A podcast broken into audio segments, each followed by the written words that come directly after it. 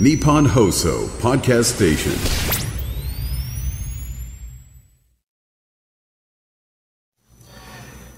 12月18日月曜日時刻は午後3時半を回りました FM93 AM1242 日本放送ラジオでお聞きの皆さんこんにちは辛坊治郎ですパソコン、スマートフォンを使ってラジコでお聞きの皆さん、そしてポッドキャストでお聞きの皆さん、こんにちは。日本放送の増山さやかです。辛坊治郎ズームそこまで言うか。この番組は月曜日から木曜日まで辛坊さんが無邪気な視点で今一番気になる話題を忖度なく語るニュース解説番組です。今日辛坊さんは大阪梅田の日本放送関西はい、ちょっとあの事情があり社に、まして、はい、大阪梅田の日本放送関西支社ですが、うんえー大阪もねそこそこ寒いっすよ気温9度はい。今ね、屋上の温度計10度ですね。あーじゃあ東京と大阪と似たようなもんですね似たような、今日寒い。私ね昨日の夜ベトナムのハノイというところにいたんですが らしいですね。寒かったっすよ。ハノイ寒いんですびっかくりしました。ええもうなんかねあの日本でよくこの季節売ってる薄手のダウンあるじゃないですか、はいはい。インナーに着るような薄手の薄手の手のダウン。あれ着ないとねちょっと外歩けないぐらい寒かったですよ。そうですか。だからなんかうーん理由はよくわかんないわかんないですけど、ちょっと異常だなとなんかそのせいか、たくさん鼻声ですね。鼻がそう詰まりがなんです。あのですね、あのです、今年3回目です。ねえ。そうなんです。今年ね、鼻がずるずる言うの3回目で、1回高熱出ましたよね。はいはいそれで、ただね、これ全部がつながっているのか、よくわからないんですよ。全然違うものに3つかかなってるのったのか。かね。全然違うものに3つかかったんだとすると、まあ、ウイルスの感染症なんか免疫できますから、はい。同じウイルスにはかそんなにすぐにはかからないはずなので、次々違うウイルスにいわゆる風邪系のウイルスに3つもかかったのかしらとか思ったりなんかして、よくわからないんですよ。ねただ今回発熱してないんでね今回発熱してないんで今回ね私ちょっとねゾッとしたんですよ。え何ですかこれ一昨日の夜ぐらいからねえあれ？ちょっと喉が痛くてなんか咳が出るぞみたいなその症状になったんですね。はいはい。それで前々回に39度の高熱が出たことあったじゃないですか。ええええあったじゃないですかって出たんですよ。出たんですねそこまでものすごいお考えしてですね、夜中に、あ、これはダメだと思ったら、うちのかみさんに、あの、体温計突っ込まれたら39度。あ衝撃の体温があったんですあ。が、はい。一昨日からちょっとずるずる言い出して、うん。まずい国境を越えるときに、うん。この体温、これが39度とか体温が上がったら、センサー反応しますからね。はいはい。そうすると入国止められるじゃないですか。はい。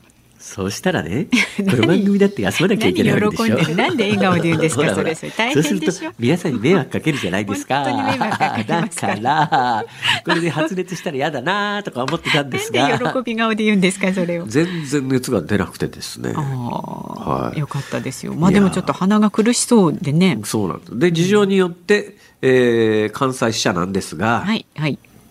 い、やー、衝撃でした。どうしたんですか？これちょっとシャレにならないです。笑ってる場合じゃないんです。はいや、それは本当に笑ってる場合じゃないんですよ。はいはいあのですね、ええ寺尾関、寺尾さん、はい。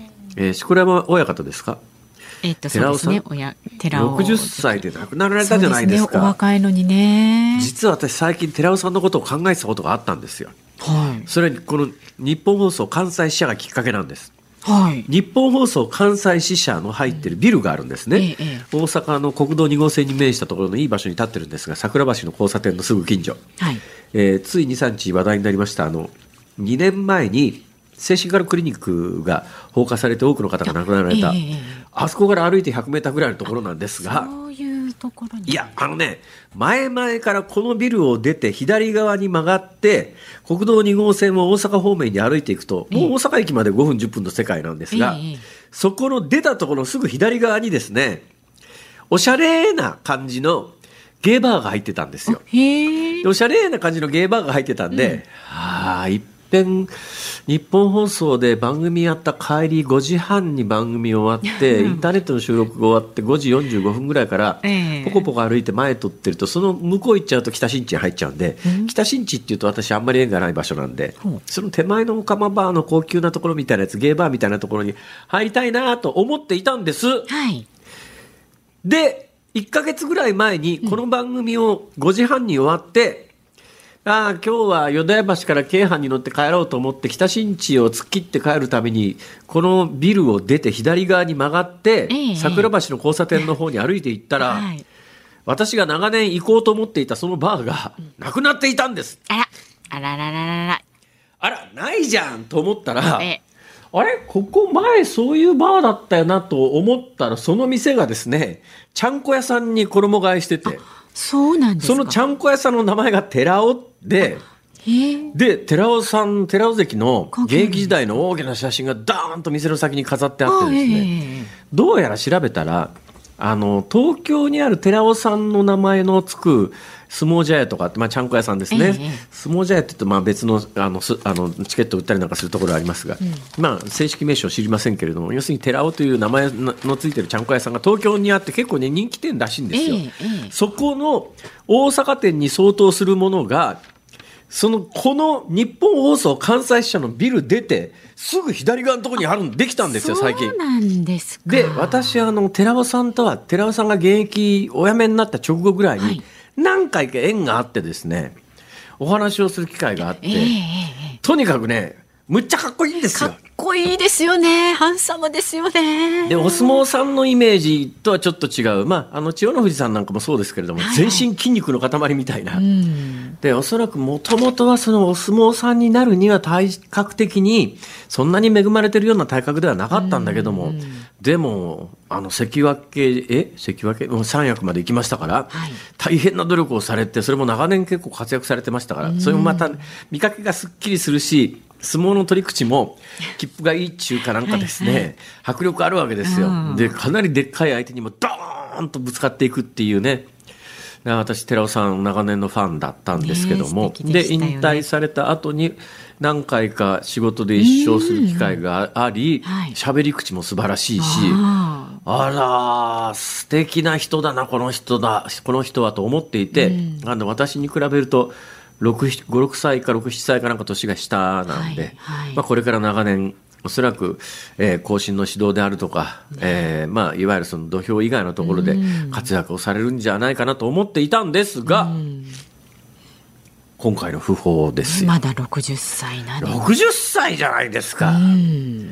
それはまあ昔は人生50年だか60年だか言ってた時代はありますけれども、今はまあ60ってそう簡単にはね。まだまだ若まあ、いですよ。今年もあの芸能人の有名な方の訃報が相次いで、あの私なんかあの菅さんの訃報なんかもやっぱりショックだったんですが、その菅さんでも60ってことはないですからね。いやだからかなりやっぱり現役の時に寺尾さんは相当無理をされてトレーニングをされていたのかなとか思ったりするわけです。だってお相撲さんってそんなに長生きの方歴代まああんまりいらっしゃらないですか？ら。まあね、こう無理やり体を大きくして強くするための努力をしたりね、そうですよされるとやっぱり負荷がかかったりね。まあ、あの亡くなられた原因はよくわからないですけれど、どうも心心臓関係心臓疾患関係らしいとはいいうことなので、だから相当な鍛錬を積みその結果としてまああの長い人生にはならなかったのかなと思いますけれどもね、まあ長い人生じゃなくたってものすごく光の強い星でしたからうん。素晴らしい人生だったとは思うんだけれど思もうけれども、やっぱりね、60歳かと。思っちゃいます我が身よね。も今年に入って3回目の風でずるずる言いながらですね これは67かとこりゃどう考えたってそんなに長くはないなといやいや、辛坊さんはいや特に今日ね私この日本放送関西支社なもんですから、はいはい。ここの本当にね、玄関出て左側本当にすぐ歩いて3秒みたいなところにあるんですよ、はい、はい。あー本当に残念です、まあちょっと考えちゃいますよね。ええもうあの、そんなんですからぼちぼち行きますので 先行ってくださいわかりました。ちょっと鼻かみつつね、頑張ってくださいね。今日はね、もうなんだかね、昨日の夜までベトナムにいましたから、しょうがないんでいやね、ちょっとね、忙しすぎなんですよ、辛坊さん。少しね、体を休ませるとか、そういうこともなさった方がいいですよ。いやいや、これのおかげでですね、はい。あのーマイルのステータスが、あのー キープできましたからね。そういうところは抜かりなくね、コツコツとね。このマイルのステータスがキープできるかできないかでですね、はいえラウンジのカレーが食えるか食え食えないかというですね、天と地ほど待遇が変わってきますからね。いいですよ。辛坊さんの生き方徹底してて。ね。人間ってね、そういう小小さな利権で動いたりなんかするんですよ、はい、だからパーティー券とかね買ってくれた方にばっかり政治家はいい顔するんだわこれが。ねそうなっちゃうんでしょうね。なんとかしないとあれいやね裏金がどうのこうのって問題じゃないと思いますやっぱり日本の政治全体の問題だと思うんだけど、うんうんうん、そんな話はあとニュースの本体でそうですね。しっかりとお送りしておきましょう、はい、ズームそこまで言うか。この後お知らせを挟んでズームフラッシュ。週末から今日にかけてのニュースをチェックします。辛坊さんが独自の視点でニュースを解説する特集コーナーズームオン。今日はですね4時台唯一無二の体験談を語るドキュメンタリー芸人さん、コラーゲン配合マンさんが登場いたします。まあ、辛坊さんがね、ぜひまたお会いしたいということで熱望いたしまして、実現したというね。お会いできないじゃないですか、今日私大阪じゃ。確かにね。東京にいらっしゃるんでしょそうです、そうです。スタジオにお越しいただきますんで。画面としてじっくりとお話ししてください。何でもあの謝罪会見を練習する模擬謝罪会見などについてもねあの体験なさってきたということなので ちょっとそのあたりもそんなセミナーがあるのか世の中にあるらしいですよ。ちょっと興味津々なねネタいっぱいお持ちなんでね伺っていきましょう。で5時台では安倍派の政治資金パーティーの裏金疑惑が波紋を広げる中、岸田内閣の支持率が過去最低を更新したというニュースにズームします。で、番組のエンディング今日は月曜日ですので、5時29分頃になると思いますが、ズームオンミュージックリクエスト、あなたの選んだ一曲をお届けするコーナーなんですが、今日のリクエストのお題は、今季3回目の風邪をひいた時に聴きたい曲。今季3回目の風邪をひいた時に聴きたい曲。うん、なんか発想がいろいろ膨らみそうですのでね。はい、選曲の理由も書いて、メールで送ってくださる方は、zoom、zoom アットマーク 1242.com。X で参加される方、ハッシュタグ、漢字で辛坊治郎、カタカナでズーム、ハッシュタグ、辛坊治郎ズームで参加してください。お待ちしております。さあではこの時間は、外為どっとコム presents Market Information です。最新の株と為替の情報を、ガイタメドットコム総研研究員の上原修平さんに伝えてもらいます。上原さん、こんにちは。よろしくお願いします。はい、よろしくお願いいたします。カイタムドットコム総研の上原です。東京株式市場日経平均株価は前週末金曜日と比べて211円57銭安い3万2758円98銭で取引を終えています。またトピックスは金曜日に比べて15.42ポイント低い2316.86で取引を終えました。円相場につきましては現在1ドル142円30銭付近で取引されています。東京市場の円相場は142円台で方向感なく推移しています。市場では本日から明日にかけて開催される日銀金融政策決定会合の発表待ちムードが漂っています。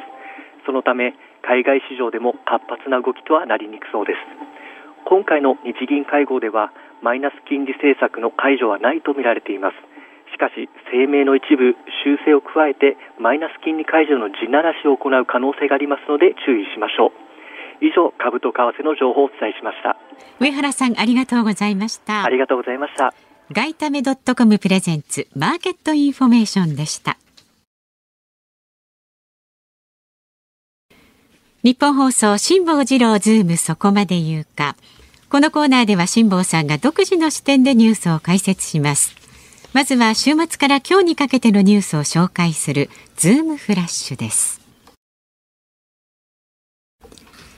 2025年の大阪・関西万博にかかる国費の総額をめぐり16日政府が最大で1647億円と試算していることが分かりました。全体像を示すのは今回が初めてです。イスラエル軍がハマスに拘束された人質3人を誤って殺害したことをめぐりネタニヤフ首相は16日もう少しで救出できるところだったと釈明するとともに軍事的な圧力がなければ人質全員を解放できないと強調しました。自民党の安倍派をめぐる政治資金パーティーの裏金疑惑で東京地検特捜部が今週前半にも派閥側の関係先への家宅捜索に乗り出すことが昨日関係者への取材で分かりました。個人が自家用車を使って有料で乗客を運ぶライドシェアについて政府が来年4月から大幅に解禁する方針を固めたと今朝の読売新聞が報じました。タクシー会社の運行管理のもとタクシーが不足する地域や時間帯に限って認めるということです。韓国軍の合同参謀本部は18日北朝鮮が発射したのは長距離弾道ミサイル1発でロフテッド軌道で打ち上げられおよそ1000キロ飛行した後日本海に落下したと明かしました。北朝鮮は昨日夜にも短距離弾道ミサイルを発射していて2日連続での発射となります。総務省は今日手紙の郵便料金の上限を84円から110円に引き上げる省令の改正案を公表しました。来年の秋にも値上げする意向で1994年以来30年ぶりの値上げとなります。日銀が今日と明日の2日間の日程で金融政策決定会合を行います。今月7日上田総裁は年末から来年にかけて一段とチャレンジングになると発言しており金融政策の正常化に向けて動く可能性も指摘されています。さて、はい、順番に遡りますかね。はい、お願いします。えーっと、金融政策決定会合は、まあまあ、そんなに大きな変更はないんじゃないのっていう見立ての人が多いんですが、もうこれ明日、明後日になれば分かる話なんで、えー今日は置いときましょう。その一つ前です。えーっと、来年の秋にも、えー郵便の値段が上がりますよということで、これね、世代によってイメージが違うんだな。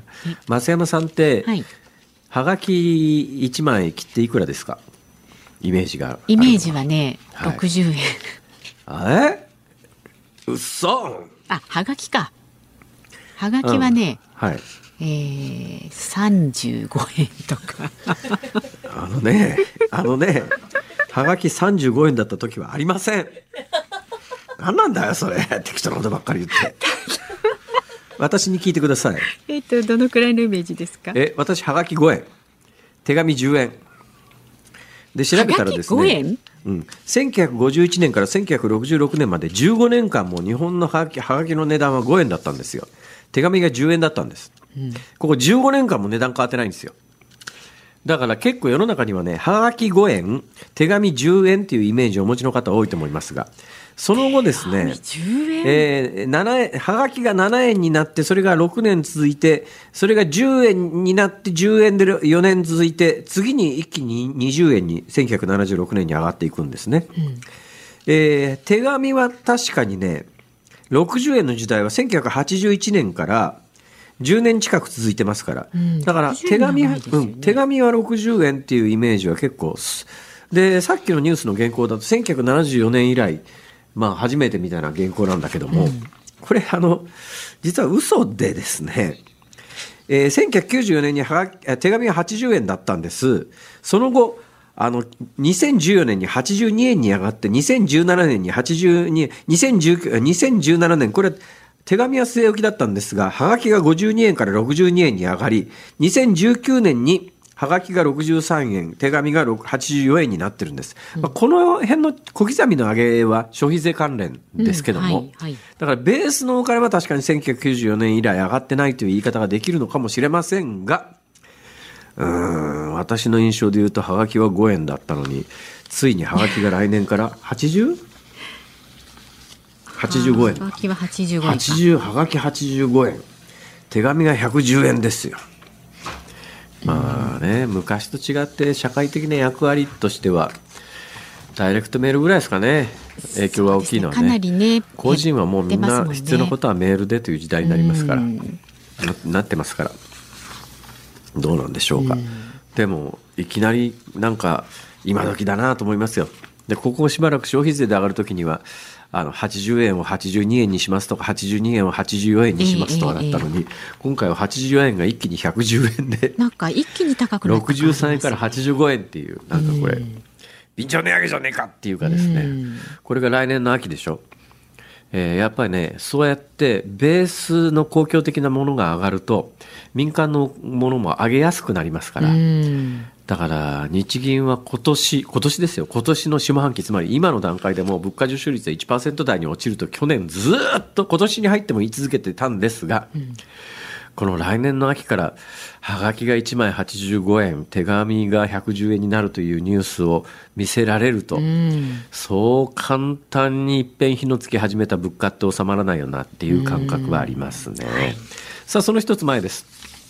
北朝鮮のミサイル発射えー昨日発射したのと今日発射したのとは全然違います。昨日発射したのは、どうやら、あの、高さ50キロぐらい、えー飛ぶのが、はえー400キロぐらいのいわゆる短距離ミサイルだったんですが、はいはい今日打ち上げた方はですね、高さが1000キロ、つ飛行距離が1000キロ、高さも1000キロ以上上がって、飛行時間は過去最長クラスなんで、おそらく大陸間弾道弾と呼ばれる、まあ、アメリカまで届くような巨大ミサイルをアメリカまで届かせると、アメリカ刺激しすぎるので、えーとにかく上に高く上げて、日本近海の、おまあね、日本の排他的経済水域よりもちょっと出たところぐらいに着弾させましたと。おそらく北朝鮮のミサイルは、えー刻々と進化しつつあるんだろうなと。まあ、ここ何年も言われてますけれども、もう一つの焦点は、そのミサイルに乗せられるぐらい核核兵器が小型化しているのかということで、あの、核実験やらないとなかなかあの、実証できないんで、だけどそれは止めてるんでね。だから、これをいつまで北朝鮮は我慢するのかというところが残念ながら一つの焦点だと言わざるを得ないですね。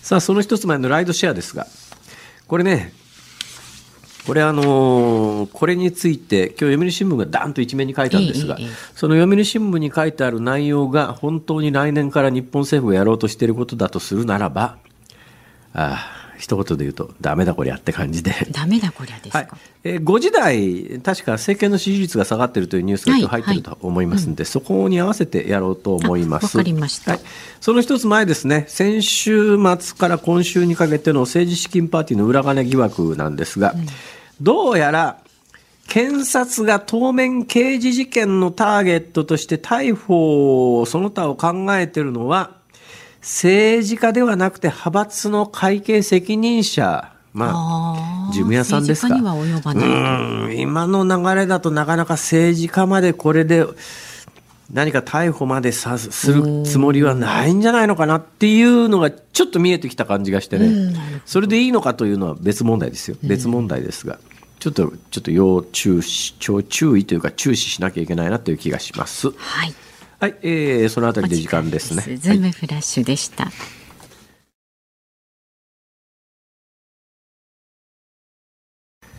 時刻は4時になりました。あ、ここで、ごめんなさい。これ私からじゃないですね。あれ？ん？どうぞどうぞ。ええ？本当ですか？いいですよ、あ辛坊さん。12月18日月曜日時刻は午後4時を回りました、はい日本放送から辛坊治郎と増山さやかでお送りしています。辛坊治郎ズームすいまませ。んあのちょっと今海外帰りで 今年3回目の風邪なもんですから まあしょうがないです、ね。ちょっとあの今目の前にいる鍋ちゃんに「おい悪いけどさ風邪薬ないか?」っていうような会話をしててですねね進行が飛んでしまっておりました、気が回らない申し訳ございません詰まってると頭もぼっとしますね。皆様と共に、えーお作りしておりますこの番組は はい、その通りです。今日はね、辛坊さん大阪からですけれども、メールいただいております。ありがとうございます、えー千葉県流山市流山どすこい大将さんからいただいてますが。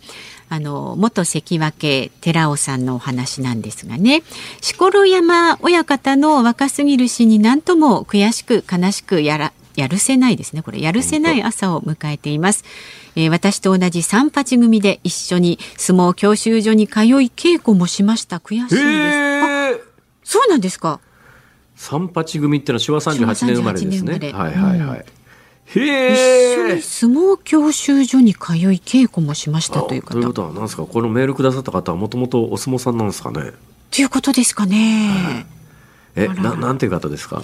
えーっとですね、流山どすこい大将さんってお名前ちょっと申し上げられないですけれどもね。ほうほう。そへえそれは衝撃ですねやっぱりね。ねお気持ちよくわかります、う。それからですね、女性の方、東京都のこれね、お名前がないんですけれども、ええ先々週から先週にかけてベトナムのハノイへ行ってきましたという方。はあはあ。で事前に調べたところ冬のハノイは寒いというので全て長袖ヒートテックやらカイロも持ってきましたが 実際行ってみると日中は26度から28度半袖でも過ごせるくらい服装を失敗したかなという気温でした。だから多分先々週から先週はそうだったんでしょうね。やっぱガクン日とね。本も先週暑かって、そうそう今週月曜日になってドーンと気温が下がったじゃないですか。もしかしてその影響もあるのかもしれないですが、はい。少なくとも昨日の夜のハノイは、もうとてもじゃないけれども、あの T シャツなんかじゃ無理ですね。そうですか、えまあでもこの時期のハノイっていうのはじゃあ本来そのくらいが当たりまあ、前というかベトナムの中でもか。ななり北の方にありますからね。はいはい。はい。まあ、そういうこともあるんだと思います。うん。まあね、ちょっと気候変わりやすいんで風邪ひかないようにね今年3回目です。はい。それ治りきっちゃってないんじゃないですか、うんその可能性はありますね。どうしたらいいんですかね。やっぱりちょっと本腰入れて、ん体を休める。いやでもほんま週まああの あのちゃんとあのね配なんすかそのけけけ警戒するのやめてください警戒するのは。週末に体を休めるそうですねと一言言ってくださればいいんじゃないでしょうか一応警戒しとかないとね。はい、えーということでまだまだメッセージお待ちしております。メールは z o o m zoom アットマーク一二四二ドットコム X で参加される方ハッシュタグ漢字で辛坊治郎カタカナでズームハッシュタグ辛坊治郎ズームでお願いします。で今日のズームオンミュージックリクエストのお題は今季3回目の風邪をひいた時に聴きたい曲です。選曲の理由もね、なんでその曲選んだのか理由も一緒に書いて送ってください。さあ、この後は唯一無二の体験談を語るドキュメンタリー芸人さんです。コラアゲンはいごうまんさんが登場します。ニッポン放送がお送りしています辛坊治郎ズームそこまで言うか。2023年も残り2週間となりまして各番組で今年のニュースを振り返る企画など行われる時期ですけれども今日は辛坊さんが久しぶりにお会いしたいと熱望したこの方をお迎えいたしました、まあ、高校野球の甲子園風に言いますとね2015年以来8年ぶり2度目のご登場ということで結構な時間が空きましたが唯一無二の体験談を語ります。ドキュメンタリー芸人さんです。コラーゲン配合マンさんです。よろしくお願いいたします。どうもよろしくお願いいたします。よろしくお願いします。えしぼさん大変ご無沙汰しております。え前お出になったことあるんですか？はい、8年前の8月なんてございます。いやー見事に記憶にないですね。もっと影が薄いもので私はもう本当にいやいやそんなことないです申し訳ございません。いやこの間ね大阪であの桂春団治さんの独演会っていうのがあってですね、はい。桂春団治さんの独演会っていうのを見に行ったら、え面白いんですよこれコラーゲン 配合マンさんのネタがですね。お。何が面白いってねは。絶対テレビじゃ無理ですから ダメじゃない。ですか。ダ。の組事務所に入りましたっていう体験ネタでね。いやこれは絶対無理だわこれ。いやはい入ってはないです。よ組員と知らずに写真撮ったのがね表に出るだけでアウトな時代に。いや、お表で今おっしゃってるじゃないですか、今。暴力団にの組員になったらダメっしょそれ。ええあの、取材に伺ったということでございますね。そうですか。ご苦労様です、い、やいやその時私知らなかったんですが、ええ。あの蛍原さんって大変あの有名な芸人さんいらっしゃいますが、はい。一緒に漫才やってたんですねそうですね、35年前、吉本 NSC っていう養成所の時に、あの、蛍原君と私は一緒に漫才やってましたですね。はあ、それなんであのピンになられたんですか？いや、えっと、まあ、もう一向け、ちょっとこのコンビではできなかったかなっていうのが、ちょっとあったんで、あまあ、自然的に、いや、まあ、解散しようかっていうの話解消解消してですね。はい。これでまあ一人になられて、はい。えーで劇団入られてわはは本舗の方に、はい。わはは本舗。はい。えーどうですか？今までこのこうあの今ズームのコンピューターの画面越し越しに、ええーこうやってお顔を拝見しながらお話をしてるんですが、ええ。この間あのステージに立ってた時時の方が、はい。やっぱりずっと輝いてますよね。あいややっぱり普通に座ってるとただのおっさんですよね。なんてこと？をおあの招きしておきながら。あの、年よりもまた老けて僕見られるタイプで、ああじゃあ飯田君と一緒だああ、そうなんですかね。ああ、飯田さん、そうですね。あそう、54なんですけど、本当にあの、還暦を迎えてある方に敬語使われたりする。貫禄力ありますよね。なんか落ち着いた感じのいや、あの、言は。葉選んでいただくのはありがたいんですけど、逆に傷つきます。そうですはい、逆にもうそれは、もう、はい、ありがとうございます。これでコンビ別れをされてから、はい今どういう芸人さんで活躍してらっしゃるんですか？わまあ、活躍は全然してないんですけども、まあ、先ほどもしぼさんからちょっとコメントいただいたようにですね、えー私は、あの、その、まあ、全部完全にドキュメンタリーっていうのが私の、まあ、芸の特徴で、で、まあ、ネタのほとんどが、もう、コンプライアンスに引っかかる。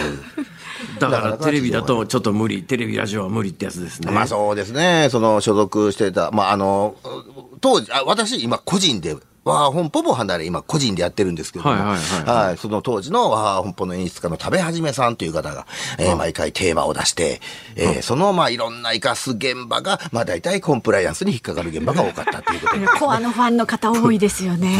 暴力団組員とか暴力団組員とか暴力団組いや員とかあの暴力団も、これ、延べや3回おっしゃってますんで。めちゃめちゃ面白かったんですよこれがあー嬉しいです。ありがとうございます。本当面白かったんですよいやそれでね、はいせっかく来ていただいたんで、ええ。なんかネタやっていただくんですけども、だから要するに、えーオンエアできるネタじゃないと、私は別に構わないんだけども、いや、構わなくないですよ。多分日本放送の誰かが偉いことになっちゃうんで。一応ね、あの、オンエアできる内容のものをはい、いくつかね、そうです。かあの、ごで提案い最ただいてるんです近のあの体験ネタっていうか、まあ、時事ネタというか、体験ネタの中で、はい。コラーゲンさんが、はい。えーラジオでできるネタってあるんですか、今年に関してはなかったですね。えなかったんかい。なかったですね。はい。まあ、あまあ、そういう、そういう、まあ、いろんな思想を持たれてるう活動の団体と、あの、広島 G7 に乗り込むっていう体験があるんですけれども、はいはいはいこれはやはりできなかったですね。はい。これ、Hulu でも断られましたですね。はい。それはちょっと、ライブでやってもらえませんか？体験には話行ったことは行ったんですね。あ、もちろんの、一緒に、あの、はい。もう一緒に同乗して行かせていただきました。ああ、はいそれはあれですか、右の方の人あの人たちのあれですか、あえっ、と、まあ、ライトですね。はい。あライトね。ライト側。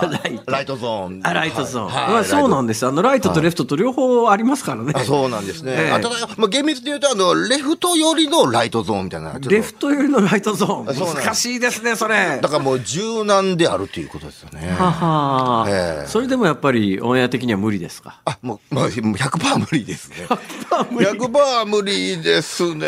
やっぱ本当、フール厳しかったですね。だあ、ダメなんだダメなんだ。あダメです。そうですか。わかりました。じゃあ、そういう危険なコラーゲン配合マンさん、どうでもいいけど、コラーゲン配合マンって、他に名前はなかったのか？いや、すいません。もう本当にもうただもういやらしいスケベ心でインパクトのある名前をつけようと思っても、本当にあの、二十何年前、ちょうどコラーゲンっていうのがよく通販で言われていて、コラーゲンで。で、そこに乗っかっただけで、で、その後今のドキュメンタリーっていう芸風に、その後変わるので、もうドキュメンタリーなのに名前でももうそう嘘ついてますんで、コラーゲン配合マンね。合ってないんですよね、芸っていうかさ、長くねえか、これ。長いんです。もう本当に覚えられないって言われます。あだからもう本当別に、あ、僕本名森田義郎って言うんで、本当森田義郎でも全然いい。あ。よし。はいグルコサミン配合マンでやめてください。ぐ グルコサ兄さんって言われるのちょっと嫌です。ぐ 余計長くなっちゃいますし、えそうですよ。そうですね名を覚えづらいですよ。ですね。あそうですか。はいええそれでは、ねの、はいラジオでできるネタをお願いしね、ます。何かおお伺いしていきどんなんがありますかね？えーニュースでからで申しますと、まあ今年もですね、えー数多く謝罪会見ございましたけど、あたた。はい。やはりその謝罪会見で、結果、なお炎上してしまうという。はい。あるあるで、そういったことが、あーまあ、ありましたけれども、えー私の体験談の中で、だからこそ、そうならないために、えー正しい会見の開き方を、レクチャーしてくれる、えー危機管理の会社がある。うっそいや、ああるんですよ。本当に？ああ、ございました。これ、もうちょっと9年前ですけど、調べた時にあったんで、まあそこでの体験談は、ああ、電波大丈夫だと思います。え、ちょ、ちょ、ちょっと待ってください。その謝罪会見を教えてくれる人の会合に行く人たちって、と、近々謝罪会見が予定されている人が行くのか、それとも毎日の時の備えで行くのか、どっちなんでしょうね？はい、後者ですね。はい。もう今のところ大丈夫ですけども、やっぱり、いや、明日は我が身だと。おって考えたら、もう何、もうあの、絶対に、いや、学んでおこうという法人が特に多いという話でございます。いや、これね、質問したいことはいっぱいあるんですが、これ、ええ下手に質問すると、ネタの構成狂っちゃうと困っ、ま、ま申し訳ないので、どうぞお願いします。いや、すいません、ありがとうございます。で、まあ、そういう、まあ、危機管理の会社があるう中にですね、えーその中の一社、あーコミコンっていう、株式会社コミコンさんっていうところ、こうやって興味を持ったのがですね、えーその商品の中でですね、えー模擬謝罪会見が体験できると。これちょっと興味深いじゃないですか。だからもう絶対失敗を起こさないように、模擬謝罪会見をあの体験できるというのがそのホームページ書いてあったので、もうこれはもうその時速攻行ってきたんですよ。で、対応してくれはったんがですね、えー、あのーまあ、まあ、ちょ、名前はちょっと控えます。まあ、い、いいらっしゃいました。で、えー、その方にまず、まあ、素性を言うて、えー、私あの芸人で体験っていうのを芸にしてまして、で、この模擬謝罪会見を、あの、体験させていただけませんかねと、こう、全部こう、申し上げたんですよね。えー、ただですね、あの、この気になる、この模擬謝罪会見の商品の値段なんですが、145万円。ええ高くないですか？病院さんとかホテルさんとか法人相手なのでね。そうなんです。で、私、あの、本当かっこ悪いんですけども、あの、模擬謝罪会見やらせていただいた暁にお礼で渡そうとしていたのが、当時所属していたワーハー本舗のグッズのですね、おっぱいタオルってやつなんですよ。で、これは、でも僕も顔がもうわーって一瞬青ざめて、もうすぐにそれに気づかはってですね、あ、まあでも、ああくまでも145万円、これはまあ定価であって、ここから要相談なんですが、とか。でまあまあ、とりあえず、じゃあ一回私以外にも私の島に4人メンバーがいますその4人にもちょっと相談してみますね、って言って。で、まあ、もうそんなに、そう、もう二度と会うことないやろうなと思ったんで、そのおっぱいタオルをね、まあとりあえずせっかくなんで、まあ、お渡、高橋さんっていう方にね、お渡しして、で、まあ帰った。で、後日連絡がありまして、お引き受けいたしますと。えーっていや、ただし、まあ、我々といたしましても、引けないラインというのはございますんで、すいませんが、そこはご了承いただけますか？ってこう来たから、はあ、いくらなんやろうなと、あどれぐらいになりますかね？あの、おっぱいタオルをあと4枚くださいと。あ人数分かって。あ人数分ですか？いや、あと4人っておっしゃってたからって。え、それでいいんですか？えなんでやってくれはるんですか？って聞いたら、大変お困りのようだったのでって言って。やっぱ危機管理のプロはね、個別案件にもね、寄り添ってくれはるんですよ、辛坊さん、これ。なるほど。やってくれ。ありがとうございますって。結果、145万円のこの模擬謝罪会見を、おっぱいタオル5枚で受けさせていただくことになった。で、まず何をするかというとです、ヒアリングです。えーだからもうその、現状どういう会社かというのを聞き出した上で、えー本当に、えーこの不祥事ならあり得るのではないかというのを台本にして、えー模擬謝罪会見では、あーそのことを本当にあった体で攻めていくと。いうやり方なんです。で、私に関してはちょうどその時期ですね。あの、まあ、犯罪ではないんですけども、もう、我が本舗内でちょっと問題を起こしてまして。えーというのもですね、あの、インターネットの、あネットで配信する番組、生配信の番組をやってまして、で、まあ、その時、一回ですね、毎月の、まあ、その月はゲストにですね、まあ、先ほど名前が出ました、わは本舗の演出家、多部さんをお招きしたんですよ。でも、多部さんっていうのはもう、私にとってはもう、本当恩人で、え、多部さんがドキュメンタリーというのに芸風を変えてくれはったから今日だって私はもうこのズームに出させていただいてるわけですよ。ですからお招きして改めてお礼が言いたかったんですけども、まあ結果ですね、えー大喧嘩になるというですね。え？いや、な、なっちゃったんですよ。うん多部さんがですね、もうバーってこうしゃ、これ100僕が悪いですよ。多部さんがバーってこう喋って、もう全然喋らせてくれなかったんですよ。で、あの、すねて黙ったんですよ、僕。はで、そしたら、で多部さんもそれに切れて、多部さんも黙ったんです。ええ結果二人黙り続けて、15秒黙ってる姿を配信してしまったんですね。ということがあったんですってこう高橋さんに言うたら、それいいの持ってますね。それは攻めがいがありますよ。って、それ何人見てましたか？え、いや、何人見てました？それに見てる人が多ければ多いほどこっちはバンバン攻めれますからね。何人見てましたか？って。あの、4人なんですよ。あの、4人ですって言った高橋さんが、あの、これさん、それは、あの、会見入れがなくても、謝りに行ける人数です。いや、まあまあ、そうおっしゃらんとせっかくやから体験させていただけませんかね ってで、いよいよ体験するわけですよ。で、私がちょっとこう、危惧していたのはですね、やっぱ言うてももう日券関係が高橋さん、そして残りの4人のメンバーの方とできてるわけですよ。ありえない待遇で行く入れてもらってるでしょ。これはちょっと甘神みたいになるんちゃうかなと。そこをちょっと危惧していていたんですけど、まあいよいよまあ私の一通りの謝罪が終わって、質疑応答が始まった。ね、一番最初はそれこそ高橋さん、最初の門を開いてくれた。高橋さんの質問から始まった。じゃあ高橋からいきますね。あのー、コラーゲンさんは、いい年こいて、なんで拗ねたんですか？これ始まるんですよ。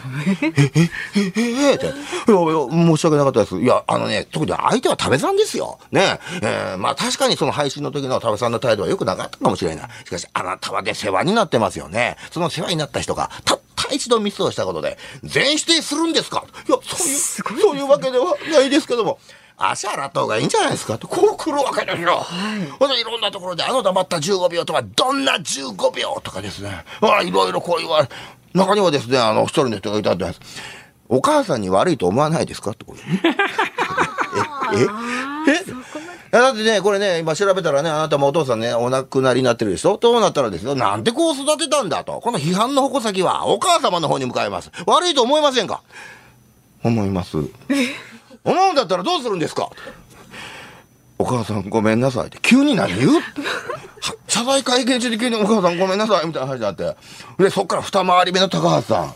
えっ、と、今回の一件のことで、もう、コラーゲンさんのワー本舗内の居場所がなくなったことはお気づきですか？聞いてないと。え、そうなんですか？そらそうでしょ。キャリアはある。プライドだけ高い。一番扱いにくいですよ。ブワーってきた。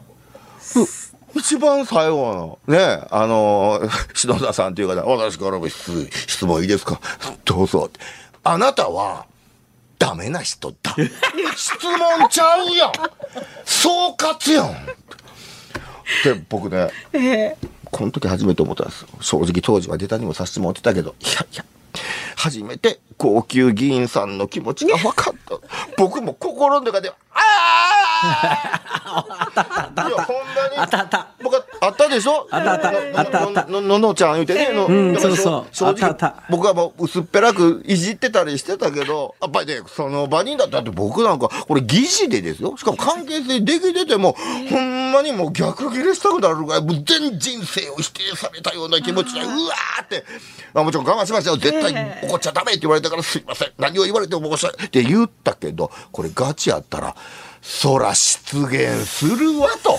これ面白いな。模擬、模擬会見はやっといた方がいいね、みんな。絶対やっとで。だから僕は、で、あのーもうこれ、もう一言で、高橋さんがね、集約して教えてくれはりましたですよ。まあ、いろいろね、謝罪、まあ、正しくやる方法、いろいろ大事なことはあるけども、この業界に一番大事なこういう言葉があるって教えてくれたのが、正直に勝る武器はなしという言葉があるそうです。そこで隠すから、必ず二の矢三の矢が飛んでくると。はいはい。それ、それとにかくね、それちょっと今、あの、国会議員の先生、一人100万ずつ取って、ね、そうしに行こういや、辛坊さん、気長に100万ずつ取っていっちゃった。まあちょっと145万よりは安くなってますけどね。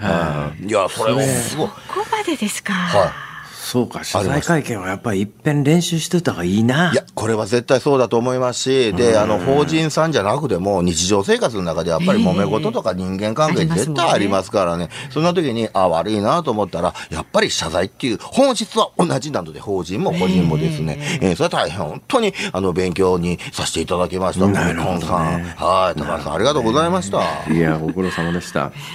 ホストクラブ体験も行かれたんでしょ？あ、えーはい。えー、まあ、今年はいろいろ売りかけ問題とか、あったたえーニュースになっておりましたけれども、えーこれはですね、これ4年前なんですね。えーでは、その時のお田部さんからの、まあ、お題が、ホストを体験してこいと。えーで、私も、これ本当にね、これはもう無理だと思ってたんですよ。でね、もう、無理でしょそれはいや、そうそう、そう、僕はそう。でも、辛坊さんのおっしゃった通り、座ってたらただのおっさんやんと。いやいや、まだ辛坊さん言葉選んでくださってますけど、私とかみさんに至っては、あの、雨に濡れた老犬みたいって言ってる。ね？でましてや当時ね、4年前ですでに49ですよ。ありえへん。思って、まあでも、まあ面接だけ受け取ったらもう断られ続けるわけで案の定ですね。そんなんだから、1店舗だけですね、面白がって入れてくれはって。あったんですよ。で、しかも社長のね、その、あの、ご好意で、給料もちゃんと払う。ほいや、結構ですよ。ネタにさせてもらうだけで、いや、構いません。いや、それはさせてもらう。その代わり、ね、えーこんな思いでボストが、ホストは頑張ってるんだっていうのは、そっちの方が感じるかもしれないですね。まあ、いい意味でプレッシャーだと思ってください。って言ってくれ、ほんとこれね、店名、トップダンディアイオスっていうお店なんですよ。はいで、まあ、これはちょっと余談になるかもしれませんけど、ですから、まあ、そう、1ヶ月限定なんですが、私は歌舞伎町でホストデビュー4年前したわけで、で、そうなるとですね、この私にですね、一応、源氏名を決めてくれる。源氏名。で、聞くとですね、あの、水商売なので、やっぱり三髄編の漢字のつく源氏名が売れるっていうジンクスあーなるほどね。があるらしいんですよ。で、まあ、例えば、渚とか、えー、港とか、沈没とかもそう。じゃあ、待ってください。それ、それホストでご指名ありがとうございます。沈没ですね。そう、それ、どっちも三髄入ってますけど、それ、いや、ほんでね、まあ、そう、沈没はさすがになかったですけど、僕が最初ね、やっぱりね、それこそ、かっこいい、えー港とか、その、渚とかいうタイプじゃないじゃないですか。あだからもう確かにね確かに、いや、確かにね、いや、ほんま そうだからもう、広報の方が弱ってですね、もう紙にもう三髄編の漢字を、ブワーって書いて書いくの違う。無理。違う。っていう。で30個目ぐらいようやく1個これっぽいかなって言って、名前何やろう振ってみたら、知るって書いてるんですよ。この世界にね、るねご指名ありがとうございます。の王よりマシやね。知るです。いや、結果、いやもう三髄編は離れよう。えー離れたんかい。離れました。まあ、なかったらしくてですね。で、あの、決まったのがですね、えー私が京都の嵐山出身の、で、私には両手いっぱい銃の夢があると。ほうほう嵐山、銃の夢と書いて、蘭山トムと申します。これね、嵐山じゃないですよ。蘭山っていう。南山トムさんで。面白いな。俺もちょっとなんか芸名つけようかな。じゃあ、さん、さ、ち、ねえち、沈没。誰が沈没やねん。いやいや、もう、鉄軸じゃん。おさんがおおっしゃったあれですけども、で、まあ、そのランさん飛ぶとして、えーその、トップダンディ愛用さんでね、えー働かせていただくことにななるんですけれども、えーちょうど時間がやってまいりましたって感じでございますね。そうですねじゃあそこから先は、あの、こう、こう、講座でいいんですか？あれなんていうんですか？ステージですか？ステージで、舞台で。舞台で、はい、あのーこのホストさんの話は、まあ結構もう、えーやらせていただいておりますので、また今後もやる機会はあるかと思うんですが。、キンキンどこでやりますか？はい、えー年明けなんですけれども、お1月24日に内幸町ホールというところで、えー私、コラーゲン配合マン独演会をやらせていただきます。はい、えーでですね、えー今回はですね、この時はですね、あ、すいません、ありがとうございます。えー体験談、今一つ決まっているのがですね、えー矢沢永吉さんの私、ワックコーラスをしたことがあるんですけど、あるんです。今ちょうど150回目をね、この前迎えられたって、あの、日本武道館でバックコーラスをやらせて、え、歌歌えるんですか？えー私ですか？はいああ歌は、あの、歌えなくてもエキストラバックコーラスなので、なんじゃそれ？なんとなくいたらいいっていうのがたまたまあって、そこそうなんですか？あったのそこで見た A ちゃんとはどうやったかっていうような話を中心に、で、この A ちゃん以外のことに関してはもうすべて不適切なものだけに絞って、えーやらせていただきますので、ぜひ、えーこれは私のツイ、あ X の方でも今固定ツイートしておりますので、はいご興味持っていただけましたら、ぜひ1月24日、幸い町ホールコラーゲン独演会の方に、えーお越しくださいませ。はい。7時開演ですね、夜のね。さんのホームページ見たらいいんですよね。あ、あいや、いいんです。コラーゲン配合のね。はい、汁の、いや、汁じゃないです。すいません。お仏の、あ、お仏じゃないです言ってるんです泥もそうかな。さあ、あともう泥いいですもん。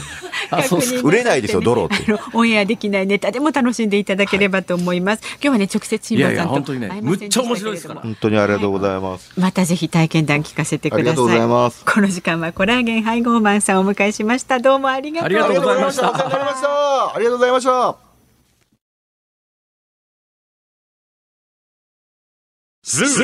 た。ニッポン放送辛坊治郎ズームそこまで言うかをポッドキャスト YouTube でお聞きのあなた増山さやかです。飯田浩司です。お聞きの内容は配信用に編集したものです。辛坊治郎ズームそこまで言うかは月曜日から木曜日午後3時半から生放送でお送りしています。ラジオの FM93 AM1242 に加えてラジコでもお聞きいただけますよラジオラジコでは配信版では聞けないあんなことやこんなことがいっぱい。さらにリポーターがあなたの街にお邪魔する中継企画やえ辛坊さんが夕刊フジの記事を解説する夕刊フジそこまでズーム。えそして生放送でしか参加できないリスナー参加コーナー。ズームオンミュージックリクエストなど盛りだくさん。ぜひラジオラジコでも辛坊治郎ズームそこまで言うかをお楽しみになってください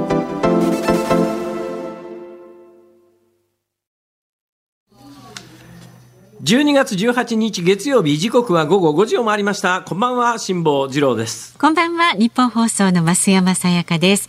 5時を過ぎました。お空の色チェックですが東京はね真っ暗ですけどどういですか？やいやまだね青みがありますよ。ああやっぱりね、はい。違うんですね。そうなんですね。大阪と500キロしか離れてないのにね。本当ですね。ということでこの時間はズームミュージックリクエストをご紹介してまいりますが今日のお題は今季3回目の風邪をひいた時に聴きたい曲ということで辛坊さん今ちょっと鼻風邪がね、えー、辛そうですけれどもリクエストたくさんいただきました。もうダメです。いやいやダメじゃなさそうですよ。はいどうもありがとうございます。まずは奈良県の道路は鹿が最優先さんはですねドリカムの未来予想図2をリクエストします。これは、卒業をしてからもう三度目の風。3度目かのなり風。音程に問題があるから これね難しいんです元よ。わからないなそれ卒業してからこんな感じですよね。これもちょっと難しいんですよ。これ音程取るの。本当はこれ春なんだけどね。これを風ということで。さっぱりわからんわわかんないですか？我が家も子供から大人まで今年はとにかくよく風邪をひきます。この3年ほど無菌室みたいな社会で過ごしてきたので仕方ないですあーその影響もあね。んのかなしもさんはでも無菌室じゃなかったと思いますけど、この3年年。のせいかとも思いますけどねあ年はね、抗えないですよ。そうなんですパタッいやいや大丈夫ですまだまだ。あそう港区の昔々のレースクイーンさん53歳女性の方は夏色のナンシー早見優さんお願いしいいかます。なイエスそうそうそう。風邪をひくたび気分も揺れるという絶対違うと思います。はい。何かはわかりませんけど。なんかでも風がですよね。まあこちらはウィンドウの風の方ですけどねそ。りゃそうだろう。で江戸川区のイエス。はい。そう気に入ってますね。江戸川区のフットワークよしこさん67歳は辛坊さん鼻声が色っぽいですですってよ。どうも。曲は藤田誠さんのテナモンやサンド傘がいいです。明るく歌っておられる藤田誠さんのお声を聞くとよくぞ3度も風邪をひいてくれたな気が気楽にお直しなされと言っているようです。歌うと治りそうですっていうね。テナモンやサンドカサはずっと見てましたけども、うん藤田誠歌うテナモンやサンドカサって曲が浮かばないっすね。どんな曲だったんだろう。ちょっと私も。ええ志垣実さんとかお出になってましたよね。あああですか。まあここの世代間はもしかするとちょっと違うかもしれないですうね。ん電助劇場わかんないぐらいですからね。私はそれもあの飯田さんのイメージしかなくなっちゃってますんでねそうですね。まあ、ほぼ飯田君です。はい。飯田君の口の周りを黒く塗れば、もう完全そのままいきます。続いて埼玉県草加市38歳男性の義野大徳さんかなほいほい。辛坊さんお忙しくされている中体調を崩されたとのことですがぜひ、えーご養生くださいませありがとうございます。で今年3回目の風邪とのことですが風邪がサッカーの得点ならハットトリックですまあ、ね、そうですね。一人で3点あげるのはハットトリックって言いますもんね。素晴らしい。ということでリクエストは2010年ワールドカップテーマソングの「 Superfly タマシイレボリューション」お願いえします。それかなり遠いぞ。頑張ってくださったんですよ。はいありがとうございます。埼玉県飯能市のエビーロボタンさんは、えー鼻声の辛坊さん鼻水も出てきませんか？鼻水気が聞きたくなりましたという人といい曲なのにな。ですね鼻水つながりで紹介されちゃうとちょっと、ありがとうございます。あとはですね葛飾区風の谷の葛飾さん62歳男性は。風も3回目ならくしゃみも3回目でしょう。くしゃみ3回ルル3条。ということでリクエストはゆきさおりさん夜明けのスキャット。これはルルルルルル。性の医薬品の宣伝をすることになってしまいますね、それね。はい、あありがとうございます。以上の中から本当にありがとうございます。ねます本日のズームミュージックリクエスト。早見優、夏色のナンシー。夏色のナンシーでいきますか。ちょっとね、は辛坊さんに元気を出してもらうためにもいいかもしれませんいいかな。わかりましたよ。夏色のナンシーエンディングでお届けいたします。さあ番組ではラジオの前のあなたからのご意見24時間お待ちしておりますので、ズームアットマーク 1242.com、X はハッシュタグ辛坊治郎ズームで参加してください。お待ちしております。日本放送ズームそこまで言うか。今日最後に特集するニュースはこちらです。岸田内閣の支持率過去最低を更新。安倍派の政治資金パーティーの裏金疑惑が波紋を広げる中、共同通信が週末に実施した世論調査で、岸田内閣の支持率が22.3%となり、過去最低を更新しました。また自民党の政党支持率も26%まで下がり、2012年12月に政権復帰して以降、初めての20%台に落ち込んでいます。そうですね、まあ、あの世論調査のデータって結構ばらつき大きいんですけどね、えーで政党支持率に関してもあの二度聞きって言って、いや1回目はまあちょっと曖昧な答えした人にもう1回聞きますけども、支持しますか、支持しませんか、どっちかと言ったらどっちですか？みたいな質問を重ねてするかしないかで数字ずいぶん変わってきますから。まあその表面上の数字だけを見てもしょうがないんですけども、ただ長期で見るとですね、トレンドというか傾向というのは本当にはっきりえー見えてきます。だから個々の数字の違いというよりは、えー全体の大きな動きを見ることが大切なんですが、今日の夕刊富士の2面にも一覧表になってましてね、これをベースにちょっと喋ろうと思いますけれども、はい。あのこの番組でも何回もお話ししてる、えー昔あの自民党参議院のドンと言われた青木幹雄さんという方が、はい。大体前あの内閣も内閣支持率っていうのとその時に調査した、えー自民党の支持率というのを足して、まあ、50%割れてくると内閣もなかなか持たないよねみたいなニュアンスの発言をされてこれが内閣プラス内閣支持率プラス自民党支持率が50%割れるか割れないかっていうのがこれ青木の法則と言われて、よく取り上げられることが多いんですが、ええ。直近の手元にある数字を全部見てみますとまず FNN の先ほどご紹介した世論調査が内閣支持率22.5%自民党支持率27.3%合計49.8%で50%もうわずかですが、割れちゃいました。朝日新聞内閣支持率23%自民党支持率23%、えー足すと46%割れておりますはい。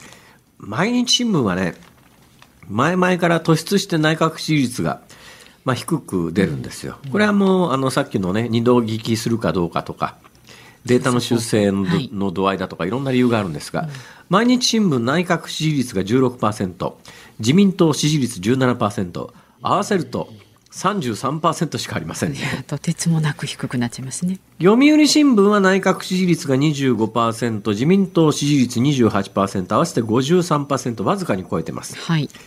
で、テレビ東京日本経済新聞合同世論調査で内閣支持率が26%、これがまあ直近の数字では一番高いですが、それでも26%。自民党支持率30%、合わせると56%。はい。共同通信が、えー内閣支持率22.3%、自民党支持率26%で合わせて48.3%。時事通信が内閣支持率17.1%、自民党支持率18.3%、えー、35.4%ですね、足すと。はい。だから、まあ、今、ざっと申し上げた中で、2つぐらい50%をわずかに超えている世論調査ありますが、それ以外は軒並み50%を下回ってしまいました。で、大体このぐらいの数字になると、もうちょっと政権持たないんじゃないのっていう声がいろんなところから聞こえ始めて、聞こえ始めるんですが、ええ岸田政権に関して言うと、まあ、ぶっちゃけ言うと、全く聞こえてこないんですよ。なんでですか？まあ単純な話、次誰がやるんだっつっても、どうせ今やっても、なんか悪いことみんな最後引き取らなきゃいけないので、得しないよねと。で、岸田政権が敷いたあの例の防衛増税路線なんですけども、結局、防衛費増額するぞ、GDP1% の枠を外して2%に倍増するぞ、みたいな。そうすると、防衛費が従来5兆円だとすると、今度10兆円になるということですから、えーいろんなところからお金かき集めてきても足りないんで、1兆円以上はぜ増税で賄うということが方針はとして決まってます。ただし、直近で方針は決まってるんだけれども、じゃあ来年度の税制で 1, 1兆円も税収を上げるとですね、それでなくなって評判悪くて、増税なんちゃらとか言われてるのに、それが嫌だから、あの、来年は見送ると。もしかしたら再来年も見送ると。だけども、もうあの、防衛費を増やすということを前提にいろんなことが走り出してますから、どっかで増税は必ずやってくると。ね。ね、ということでもう走り出しちゃってますから、はい。今政権交代してもですね、次の政権はもうすでに決まっているものは受け継がないとしょうがないのが大半ですから、はいそうすると、なんだよ、前の政権が人気取りで防衛費増額したのの、要するに責任だけ俺が取るのかよみたいなことになりますから、だからそのもろもろに決着をつけて悪いことは、だからみんな自民党の議員さんが思ってるのは、今起きている悪いことは全部岸田さんが背負って、えー次の選挙の前にやめてくれて、次の選挙の前には、そういう色のついていない国民が、えーあ、フレッシュだな、この人、と思うような人をトップに立てて、次の選挙を行いたい。それがベスとなるとトシナ、リオ。当面、今すぐやめられるよりは、うん。ある程度騒動が、ほとぼりが冷めるまでは、えー今の政権が続いて、どんどんボロボロになっていって、挙句の果てに、えーどうにもならなくなって、みんな悪いものを引き受けて、やめてもらって、次の総理大臣と。みんな思いはそういう状況ですから、だから直近ですぐやめよう、やめさせようみたいな話にならないんですよ。私は何回も申し上げてますが、あの、なんかゾンビみたいだな、とこの内閣は。ねうんゾンビは強いですよ。なかなかね。ゾンビ死なないですからね。もうゾンビも映画によっては、あの、ここを攻撃すると死ぬっていうキャラのゾンビいますけども。岸田政権、その上、もっとすごいのがですね、はい。自分が死んでるということに気がついていないという。よくゾンビ映画でありがちじゃないですか。まあ、そうそうだ、なるほどね。もうなんかやる気満々ですからね。もしかすると来年の9月の総裁選まで乗り切ろうと思ってんじゃないかと思える節があるんです。その楽観論はどこから来るんだかよくわかんないんですけどね。タフなね。あそういえばあの4時3時台のニュースのコーナーで、えええー今日読売新聞が一面で大きく伝えた、はいはい、そうですね。ライドシェアこれに関して、まあ、簡単に一言で喋るとですね、今日の報道を見ると要するに来年から地域限定でタクシーの台数の少ないところだけやるけれども、はいはい。経営主体はタクシー会社にやらせるっていう話で、タクシーでライドシェアに一般の国民が求めるものっていや、あのーすごく使い勝手が良くなって、どっか移動したいときにスマホ一つで、あの、安全な評判のいい運転手さんの乗る車呼べて、タクシーよりずいぶん安いよねっていうイメージじゃないですか。ライドシェアのイメージって、ね。実際の東南アジアでグラブのサービスだとか、はいアメリカでウーバーのサービスを使うとそんな感じですよ。ところが、今報道されているものの延長線上って、要するにタクシー運転手不足で困っているタクシー業界の救済にはなっても、はい。一般の国民が求める、こういうふうにしてくれたら便利だよねって思うような方向性にはなりそうもないわけですよ。何なんだこの政権はと。どっち向いて仕事してんだって話なんですが、これと連日伝えられているパーティー問題とはい、こう密接に関わってくるのはですね、はい。例えば、タクシー業界の人たちは、おのおの、えー地域の政治家に、やっぱパーティー券という形でかなり、え券買ってたりなんかするわけですね。はいはいそうすると、まあ自民党の中にも、っていうか国会の中にもタクシー議連って言って、タクシー業界の利益代表をする議員さんたちも堂々といらっしゃいますよね。で、そういうところからパーティーを買ってもらってるわけですから、そういうところが明らかに不利益被るようなライドシェアの解禁方向はいかないんでしょう、これが。いんでしょうね。今日ね、冒頭で言いかけて言葉を飲んじゃったことが一つありましてね。ええええ。いやーなんでそのマイルのステータスを、ね、維持するんだっていう、本当こう聞かれた時に、うんうん。いや小さなちまちましたね、うんうん。なんかほらカレーがタダで食べられるとか、うんうんうん。そういう利権が人間って弱いもんですからね、たとえ2万円のパーティーパーティー券でも10枚まとめて買ってきてくれて20万円、うん。毎年パーティー券持ってくと20万円。あもう置いてけって言われて、じゃあ20万円払ってくる人はありがたいので,、まあそそうでね。そういう方向を見て仕事をするか。でもね政治家というのはそういうふうな政治をしちゃダメだよ。そういう政治をしてほしくないからということで、国民一人当たり赤ちゃんからお年寄りまで一人250円。はいはいはい。国民全体を見て仕事をしてねということで政党助成制度というのをわざわざはい。ゼロから作ったわけですよ。ね。それまで公金入ってなかったのが、税金がジャブジャブえ政党政治家に注がれるようになっても、企業団体献金を残しちゃったもんですから、そうするとまあ国民全員からもらってるなんて意識飛んじゃうじゃないですか、顔見えるわけじゃない。そしたら顔が見えてパーティー券買ってくれる方向を見て政治家仕事をするから、うんアメリカや東南アジアでは一般的になってるライドシェアでも日本だと、何それタクシー会社救済のためにやるのっていう方向性に落ち着きそうなんですよ、今の流れで言うと。はいはい。だから政治家がどっち向いて仕事をしてんのか、企業団体献金ってやっぱりお金もらってる方向に向けて、それはまあ大した金じゃないっちゅうたって、そりゃありがたい人たち、国民が本当は一番ありがたいはずなのに、そこは意識として感じられないので、そっち向いて仕事をしなくて、自分を応援してくれてる業界団体みたいなところを向いて仕事をする結果、今日みたいな報道になってしまうというのをね、いろんなところでこう見る見聞きすると、ねそれちょっと今のもうきあのうん政党助成金が始まった今、はい。企業団体献金はもう大概にした方がいいんじゃないの？と私は思いますね。はい。ズームオンでした。ズームオンミュージックリクエストをお送りしたのは東京都港区みな昔々のレースクイーンさんからのリクエスト早見優夏色のナンシー、確かに歌ってますねね、元気出ました、辛坊さん。風を引くたび 気分も揺れるっていうそれですね風が吹くたびね。あそうですかはいはい、ありがとうございましたありがとうございました。さあ、お聞きの日本放送、この後5時35分からは小島夏子さんのお帰りなさい。明日の朝6時からの飯田浩二の OK 工事アップ。コメンテーターは日本経済新聞の秋田博之さん。ウクライナでゼレンスキー大統領に直接インタビューをしたという秋田さん。その時の様子やウクライナの現状を伺うそうです。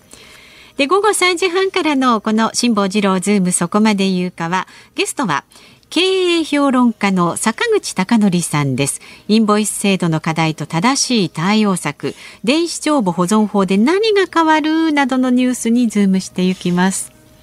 さて、はい今週なんですけども今週知ってますか？何でしょう。12月23日土曜日はですね、東京タワーができた日なんですよそうか。だからさっきあの建築物がっていう話をしましたけど、一時期なんか東京タワーって聞くだけで、今時東京タワーかよって子供だって連れてったって喜ばねえよみたいなそういう時代がありましたけど、それを超えて今やっぱり東京タワーってなかなか素敵ですよあね。東京タワー私は綺麗だと思いますよ。あのあ形からの私がポコポコ、はい。ね、東京でこう、えー有楽町日本放送まで行き来、行き帰りするときにええ。必ず私勝どき橋というこれも有名な橋ですね、勝どき橋渡るんですけども、勝どき橋橋をこう歩いていくと2箇所、ビルのちょうど隙間で東京タワーがスカーンと抜ける場所があるんですよ。橋の途中に2箇所ね、えーそこにもうほぼ毎日ですね、特に冬場の空気が乾燥してるんで夜景が綺麗に見えるせいもあるんでしょうけどでっかいカメラ持った人がですね 三脚立てて。撮影スポットなんだ。今日。もだけど今日あたりから寒くなりますけどでねも。寒くなると空気が澄んでちょっとあのよく見えたりするんじゃないですか？夜景が。うん、でその東京タワーも昔はあの赤一色だったですが、あの色今はいろんな色の LED なのか、はいはい。照明でねなんかイベントに合わせて色が変わったりなんかして、ね。はい。あれ？今日なんで色が違うんだろう？と思って調べてみるとあそうか今日はそういう日か、みたいなことを感じたりするんですが、その東京タワーが出来上がった日が1958年の、えー12月23日土曜日なんですが、はい。同じこの12月23日土曜日はテレフォンカードの日で、1982年にあのカード式公衆電話の第1号機が設置されたんでテレフォンカードの日になってるそうですが。そうなんですか。82いや年に。ー。私ですねはい最近、もう年も年なんで、断捨離だということでいろんなものを処理してるんですが、はい。見つけてしまったんですね。おテレカ。なんかお菓子の箱。ああ。このお菓子の箱は何が入ってんだなと思ったらそこそこ重いんですよ、振ってみたらガサガサ音がするんで、あれこれなんか壊れちゃいけないなと思って開けてみたらお菓子の箱いっぱいのテレフォンカードえちょっとお宝のものあるんじゃないですか？プレミアついてるものテレフォンカードだと。で今時だけ一昔前ならテレフォンカードのお宝ってあったかもしれないですけど今テレフォンカードってね最近私が最高ショックだったのは、はい有楽町の日本放送から一番近いチケット屋さんがですね、ええなくなっちゃったんですよガード下のチケット屋さんが。ああーはいはいはいはい。あれあったらあまあいいやそんな時間がないわ。あ本当だ時間ということで辛坊治郎ズームここまでのお相手は辛坊治郎と増山さやかでした。明日も明日はもっと元気にやります。